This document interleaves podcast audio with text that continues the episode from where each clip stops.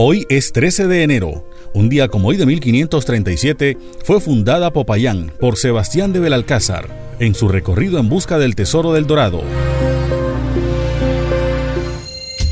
Un día como hoy en 1927 fue el descubrimiento del testamento hológrafo de Hernán Cortés, conquistador de México.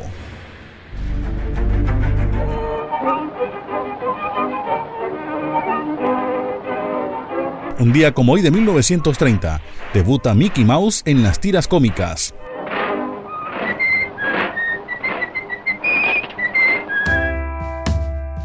En el año 1957 nació Daniel Scioli. Saltó a la fama como motonauta, ganando varios premios. En 1989, en un accidente en el río Paraná, perdió el brazo izquierdo.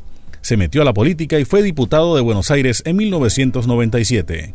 Fue vicepresidente de Argentina desde 2003 a 2007, siendo presidente Néstor Kirchner.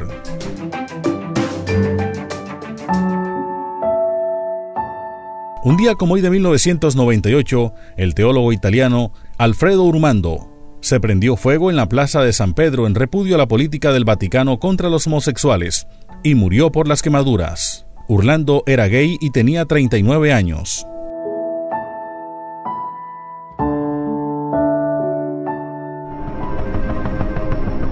Un día como hoy, en 2001, en El Salvador, un terremoto de 8.0 en la escala de Richter produce 944 muertos y pérdidas por 3 mil millones de dólares.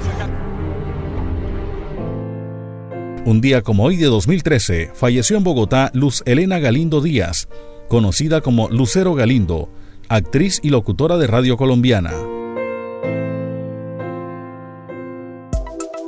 Hoy es el Día Mundial del Chicle. Pasaron las efemérides con el apoyo documental de Antonio Cervantes Mesa. Les habló Elvis Payares Matute.